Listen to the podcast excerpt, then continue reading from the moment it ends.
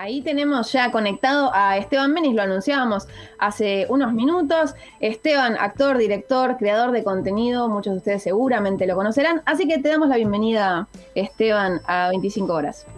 ¿Qué tal? ¿Cómo están? ¿Cómo les va a todos? Muchas gracias por la invitación. Gracias por sumarte. Estamos, la verdad, eh, muy, muy contentos, muy expectantes de, las cosas que vamos a charlar. Eh, bien, contaba, para quien no te conoce o para quien quizás eh, te, ha oído nombrar, sos actor, sos director, eh, haces cosas en internet. Vemos, vimos series tuyas, vimos Eléctrica, Influencers un mundo horrendo, eh, tenés un podcast en, en, posta también. Y bueno, y a mí me llamó la atención hace unos, unos días que te han caracterizado como influencer de la angustia y de la depresión. Y vos tenés un, tema ahí con, ser llamado influencer también. Digamos, ¿cómo te sentís con esta caracterización? No, lo de influencer me parece que es una boludez, ¿viste? Es como. O sea, eh, no, no, no, no es con lo que me siento yo. Eh, no hago eso. Yo no soy. no influyo gente. En todo caso, lo que hago es que empecé a hacer algunos años es justamente tratar de mostrar cierta normalidad, no tan, no tan endulzada y contar solamente lo mejor. Eh, después, eh, lo de influencer es una palabra como para mí bastante deforme, ¿viste? No, no, no me siento identificado con eso. Eh, influencer es quizás la gente que tiene como un millón de seguidores, y si promociono una licuadora, quizás 20 personas compren la licuadora, eso es como más, ¿no? Me parece. Todavía no compran licuadoras si vos decís que una licuadora está buena. No, no, ¿quién va a comprar una licuadora? lo, que, lo que está bueno de tu laburo y, que creo que fuiste, si bien más que nada hoy en las redes es más común ver esto de el drama o, el hastío de vivir en un mundo horrendo, un poco ahí eh, hablando de la pandemia, fuiste un poco pionero en, esto de decir, bueno, también hay cosas de mierda y yo en, mis redes voy a mostrar estas miserias de la, de la vida cotidiana. Eh, ¿En qué cosas encontrás ahí como la inspiración para contar algo? Eh, es difícil, viste, las redes sociales, o sea, es como si lo hablamos en serio, es como, ¿qué estás mostrando de verdad, de todo lo que hay? ¿Qué, ¿Cuánta verdad hay en lo que mostrás o construís como algo alrededor de eso? A mí lo que no me gusta es como, como que solamente se vea lo mejor, pero tampoco me gusta creerme que siempre, generar como una especie de personaje mostrando que siempre estoy mal, porque yo no estoy siempre mal. Eh, también es muy cruel, viste, la red social, porque si yo pongo una foto que estoy con mi mujer y con los chicos, viendo el superclásico, comiendo medialunas y pasándola re lindo. Y quizás es una foto que tenga, no sé, el 3% de likes de una foto donde estoy tomando un ribotril. Entonces, ahí se arma como una construcción como de la cual también terminás siendo muy rehén, ¿viste? Y después, para concluir y no hacerla tan amplia, me parece que somos muy esclavos de, de todo el teléfono. Yo soy hiper esclavo, creo que somos todos que nos pasamos de rosca hace rato con el celular y eso creo que estaría bueno que empiece como a bajar, digamos, ¿no? Igualmente hay algo de los seguidores, de la gente que te sigue, que no será un millón, pero te sigue mucha gente que le agrada de ese contenido, digamos, que va a buscar eh, e-, e-, estas frases no armadas y estas cuestiones más reales. No sé si vos sentís eso también. Sí, no, yo de los que... De, las cuando yo pongo algo... Eh, de las respuestas que obtengo, o, sobre todo los mensajes, porque a veces no se ve mucho en los comentarios, ¿viste? Mucha gente que no que no, no le gusta, ¿viste? Comentar algo y que otro lea su comentario. Pero sí lo que te puedo decir es con respecto a los, a los mensajes más privados, siempre como muy buena, yo contesto todo, aparte veo todo, aparte estoy un montón en redes sociales, en Instagram, entonces ahí sí veo mucho amor, o cuando pedí otro día guita para filmar dos cosas, como ese, esa respuesta rápida, ¿viste? Eh, ahí hay como una como, como un crédito dado a, confiar en algo, digamos. Ya te digo, de nicho y qué sé yo, pero eso es real. y sucede y yo lo, valoro mucho, digamos. Cuanto más lo humanizo, mejor, digamos. Cuanto menos algoritmo, mejor. Bien, sí, porque ahí yo creo que en tu trabajo hay un poco, si bien está hipermediado por tecnologías, también hay un poco de esto de la búsqueda humana y bueno, justamente lo, vemos también, por ejemplo, tu podcast, pero esto de la crítica a, a las redes, pero también como pensar cómo se vinculan los seres humanos, creo. Lo que pasa es que si criticas a las redes, como, como dijo creo que una vez, ¿cómo se llama? Sergio, creo que me voy a confundir, Sergio Rodman es el, músico eh, que estaba en los Cadillac, después en Cien, eh, ¿no? Cienfuegos, eh, el marido de Mimi Maura. Él dijo, si vos realmente estás contra eso, no estés en redes sociales. Es como, estoy en contra de la salud privada, pero tengo... O sea, el, o sea, criticar Instagram de, adentro de Instagram es una absoluta paradoja. Entonces, cualquier persona, o sea, si yo te digo, estoy en contra de las redes sociales, ¿qué estoy haciendo en las redes sociales? O sea, no hay gesto más concreto que no estar en un lugar donde sentís que no hay que estar. Así que es todo chamullo estar en contra de las redes sociales. En lo que estoy en contra, como un montón de personas, supongo, es en. Eh, y, y, ni siquiera tampoco, en simplemente en tratar de ser lo más honesto posible con lo que vas haciendo, eso, y, tratar de estar conforme con, lo que haces, eso, nada más, ni más ni menos. Bien, vos te has formado, o por lo menos has sido bastante conocido en el ámbito de las series web, sobre todo con Eléctrica, y hubo algo ahí muy interesante que pasó con Eléctrica, que, bueno, vos, vos, dirás si, no, si crees que eso te catapultó un poco o no, pero también hay un juego interesante de haberlo pasado a teatro en su momento, de de pensar algo en diferentes lenguajes. Yo tuve, por ejemplo, la oportunidad de verte y, bueno, esto, trasladar algo que viene de un falso documental a una puesta en escena mucho más estática, en un teatro. Digo, ¿cómo fue ese, ese, ese laburo, ese paso de plataforma? Bueno, primero, muchas gracias por haber ido. Y después, eh, la verdad que fue hermoso. Viste, el tiempo te da la perspectiva también de algunas cosas, ¿no? En todo, en las relaciones, en, los propios crecimientos o no. Eh, y la verdad que lo que fue eh, fue muy auténtico y muy zarpado, porque vos fijate que el teatro del Metropolitan era, hicimos ocho funciones y entran más o menos 570, 580 espectadores, y seis las primeras seis funciones estuvo lleno. O sea, era mucha gente, mucha gente, y como era como un no te digo que era la renga ni en pedo, digo, pero te estoy diciendo, era, era muy fuerte porque era un sábado a la una de la mañana, empezaba casi doce y media, creo, algo así. En una hora a la noche en invierno hacía frío, calle corriente, o sea, no era la gente quizás como el pub, no era un teatro más chiquito, yo. Y eso era como ahí, si no veía, ahí el amor que sentimos nosotros tres con Paula y con Yair fue, fue zarpado, era puro disfrute, puro disfrute. Y aparte lo que decís vos, esto de mi mujer hizo la escenografía, o sea, y el teatro, yo que no hacía hace años, viste, nunca hice, estudié actuación, pero nunca hice una obra de teatro, creo que hice esa sola. Y era como, era un recit, era, era tirar una frase y, eran como que te cantaban las canciones, viste. Eh, era, fue, fue hermosa la experiencia. Estamos hablando, recordamos, con Esteban Menis, aquí en Radio Colmena.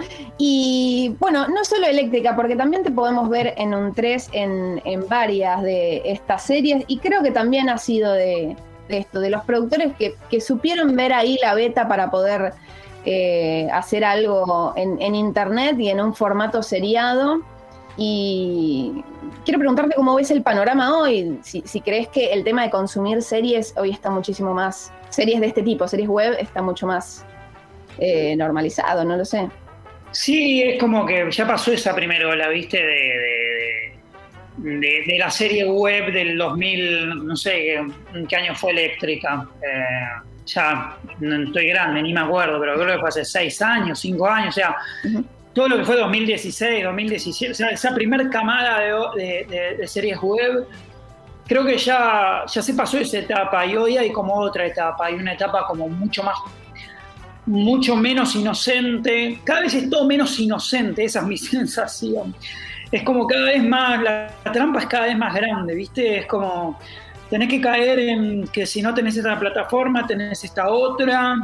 Eh, el, tipo de, el tipo de Netflix salta y dice, el, capo dice, nuestro enemigo no es ni Amazon ni el otro, el, enemigo es el sueño, ¿viste? Queremos, queremos romper el sueño. Hay alguien que está diciendo que quiere hablar, así que le dejo la palabra. a Eugenio, todo tuyo, Eugenio.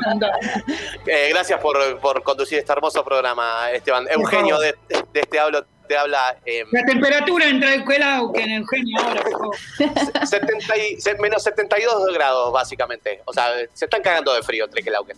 Eh, no, pero en serio, gracias por, por, por cederme la palabra, porque realmente una de las dudas que yo siempre tengo cuando, cuando entrevistamos a personas que están en múltiples, múltiples plataformas, hacen teatro, hacen podcast, hacen serie web, están en YouTube, lo que fuere.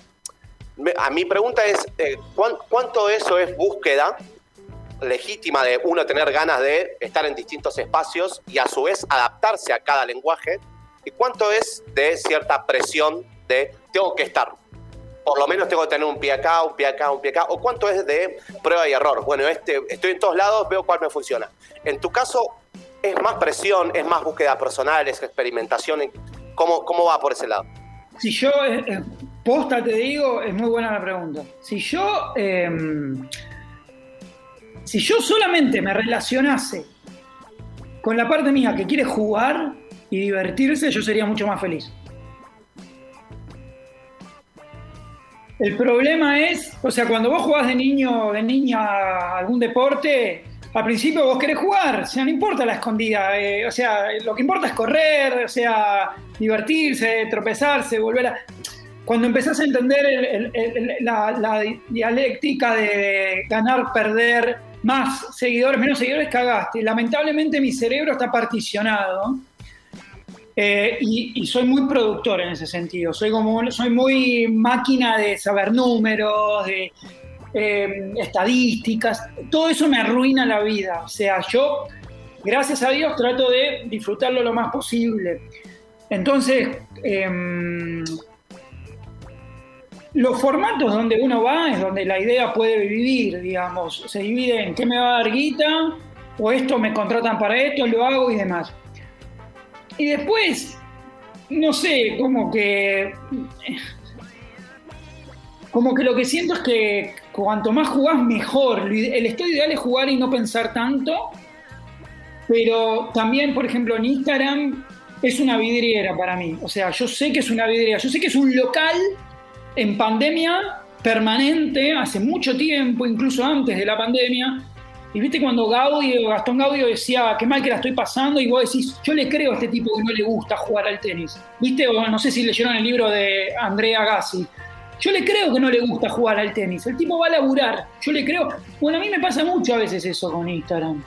No, no, no. Lo que pasa es que pasan dos meses y no hago nada y hago una story nuevo y se ve 10 veces en vez de mil veces, por decirte cualquier cosa. Y digo, pará, boludo, yo necesito que esto se vea porque esto en el pasado me dio trabajo y demás. Y la verdad que todo el laburo que tengo, que es mucho más grande y que lo que se ve, porque no muestro mucho de lo que también hago cosas audiovisual, se da por lo anterior. Entonces es medio como una bicicleta muy, muy, muy compleja, ¿viste? Eh, Euge, ¿estás muteado? Pensé que le había dado al rojo, perdón, esto es un clásico mío. Eh, pero no, también en, este mambo de no idealizar a la otra persona que está del otro lado de la pantalla produciendo contenido. Quizás a veces lo hace esto para mantener un número y seguir alimentando otro proyecto. Eh, y no siempre esto, lo, que ve es, es, lo real. Decía. Yo, yo, yo admiro y envidio no solamente a la gente que eh, puede hacer 500 stories por día o una publicación sacando la foto un plato y ya está, y, que no le dé importancia a eso.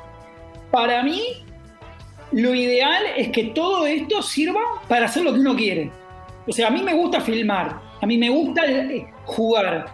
Si a mí me permiten juntar 40 eh, lucas, la aplicación Cafecito en tres días para hacer más mate, Listo, para mí gané con eso, ¿entendés? Para mí e, esa es la excusa, es jugar. Mi trabajo está en otro lado. Yo no me voy a hacer millonario con 40 mil pesos. Yo con 40 mil pesos puedo producir contenido para un mes y medio, filmando muy barato, ¿entendés?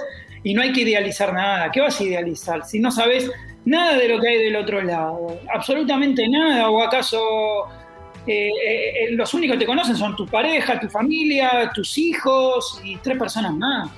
Después yo no sé quién es el otro que está ahí mostrando qué.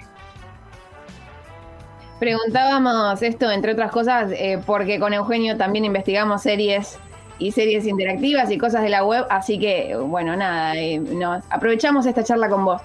¿Cómo surgió entonces, por ejemplo, se me viene a la mente hater, porque digo, esto, producir en pandemia, eh, agarrar una figura como lo puede, puede ser el hater, esto que decís, bueno, ¿quién te conoce y, quién te desconoce realmente y, lo que puede significar la figura de hater? Eh, contanos quizás un poco de, ese trabajo que es lo último que, vemos tuyo. No, son, son, eso es jugar, ¿viste? Eso es cuando la pasás. Cuando yo la paso bien es ahí, por ejemplo. Eh, muy resumido, Gadiel es un amigo que es actor, que pertenece a un grupo de teatro que se llama Los Utotos, que son súper talentosos, son dos chicos, y siempre tenemos un código de mandarnos audio bardeándonos. Es un código, nabo, idiota, pero que te puede pasar con una amiga, donde te, hablas como ficcionalizándolo y nunca hablamos en serio. Capaz que pasa un año y nunca nos preguntamos, che, ¿cómo estás? ¿Entendés? Es una locura. ¿eh? Y siempre nos bardeamos y qué yo. Y lo que hice fue como, como una persona de Twitter, de Instagram, me enseñó a capturar con el teléfono la imagen, lo capturé y lo puse. Y claro, mucha gente pensó que, la, la mayoría pensó que era verdad. Y después empezó a caer la cascada de credibilidad. Pero yo me entusiasmé y dijimos, bueno, vamos hacia un norte. Y después lo empezamos a jugar y en un mes y medio dijimos, vamos. Y fuimos a Parque Centenario y filmamos algo que era el final de eso. Eh, y fue un proceso muy lindo, muy divertido. Aparte, filmar es ir a, para mí es ir a jugar al papi fútbol, es, es volver a salir un poco, ¿viste? No estar tan encerrado, pasarla bien, reírte, ¿viste? Lo bien que hace reírte, lo bien, lo bien que hace ver a colegas que filman, ¿viste? Ver un sonidista, ver un camarógrafo, o sea, eh, o sea, necesitamos ese contacto, ¿entendés? Porque estamos revedados en este momento. Es, el otro día alguien decía, necesitamos, ¿viste? ¿Hace cuánto que no te abrazás con alguien que no sea tu pareja o un familiar? Loco, ¿viste? Un abrazo, ¿viste? ¿Viste que necesitas un abrazo, ¿viste? No, no, no quiero ir a abrazar el árbol, ¿viste? Pero necesitas un cariño, boludo. Y no, y fue muy linda, fue muy linda experiencia y sobre todo la locura de mezclar la ficción y la realidad, que para mí es como los bordes siempre más, más lindos, ¿no? Eh, donde no sabes realmente qué, qué es cierto, que no y ya no importa incluso.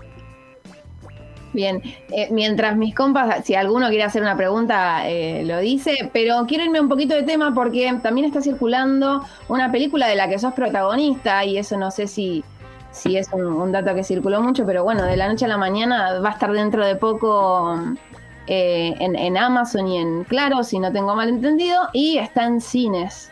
Digo, ¿vemos ahí otra faceta tuya como, como actor o como artista? Sí, artista no Ah, eh, eh, sí, o sea, eh, es una película que te digo la verdad, está buena.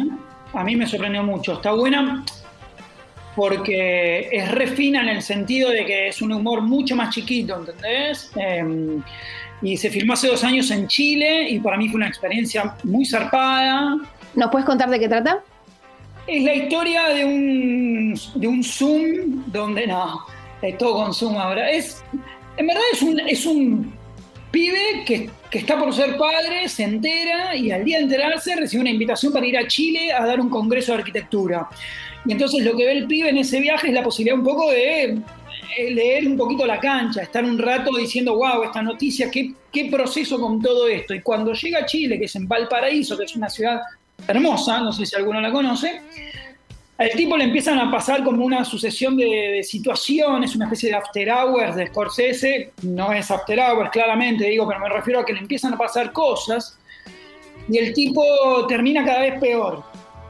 Eh, y está muy bien filmada y, muy bien fotografiada y aparte es cine. O sea, está hecha por un director de cine, está hecha por un eh, director de fotografía. O sea, yo que vengo del cine, que estudié como cinco años cine, y hace rato que no hacía cine y no estaba en un set. Era como, no puedo creer la movida esta y, solamente actuar. Y se estrena el sábado en Amazon Prime y claro, y está bueno que esté ahí porque son plataformas que quizás son un poquito más accesibles hoy lamentablemente que ir al cine, ¿no? Bien, te hago la, la, última pregunta ya para ir cerrando y bueno, agradeciéndote haber estado acá en el aire con nosotros, pero veo que vos nombras siempre mucha gente de la tele eh, y mucha, digamos, tuviste un paso ahí muy chiquito por la tele, pero quiero saber si ves tele, si te gusta la tele argentina. No, a ver, vi tele toda la vida, o sea, yo, ¿entendés? Llegaba al colegio, yo tengo 43, no tengo 30 o, 25, ¿entendés? Eh, yo toda la vida vi tele y para mí la tele era ahí, el chupete electrónico estaba, ¿viste? Cualquier cosa veía. Así que esa deformidad se me quedó, eh, pero hace años que no veo tele. Hace años, lo único, no tengo tele, tengo la tele para ver Netflix, pues, con mi hijo, con mi mujer y los chicos pero, pero sí tengo, pero lo, que, lo único que veo es eh, fútbol. Fútbol sí tengo, porque me veo mucho fútbol y, veo fútbol. Soy así un consumista falopa de, del programa del Pollo Viñolo, lo dejo de fondo. Soy adicto a Ruggeri, o sea, es una bestia, pero me parece lo más novedoso de la tele porque está justamente totalmente por fuera de la racionalidad de la televisión. El resto no veo nada. Ahí tenemos el título de la nota, ¿no? ¿Lo podemos cerrar ahí? Sí. soy adicto a Ruggeri. Soy adicto a Ruggeri. Sí, sí, porque es una bestia. Es, espectacular, no sé, no, lo digo en serio, no, no, no, digo bestia en el mal sentido. Es un tipo que, que el otro día decíamos con un amigo, es imposible que sea cancelado. Creo que es la única persona que no puede ser cancelado en la Argentina, Ruggeri, porque eh, o sea, no sé, para mí es fascinante. A nivel televisión, en serio, eh, lo que hace es, es, rompe la cuarta pared, es el Larry David argentino, ¿verdad? Totalmente. Eh, bueno, ahí encontramos una pared a la cancelación. Esteban, Esteban Menis pasaba por acá por Radio Colmena. Te agradecemos muchísimo por estos minutos. Muchas gracias, chicos y chicas. Un placer. Ahí pasaba Esteban y bueno, seguimos con más 25 horas. En 25 horas. ¿Querés bancar la comunicación independiente? Invítanos un cafecito en cafecito.app barra 25 horas.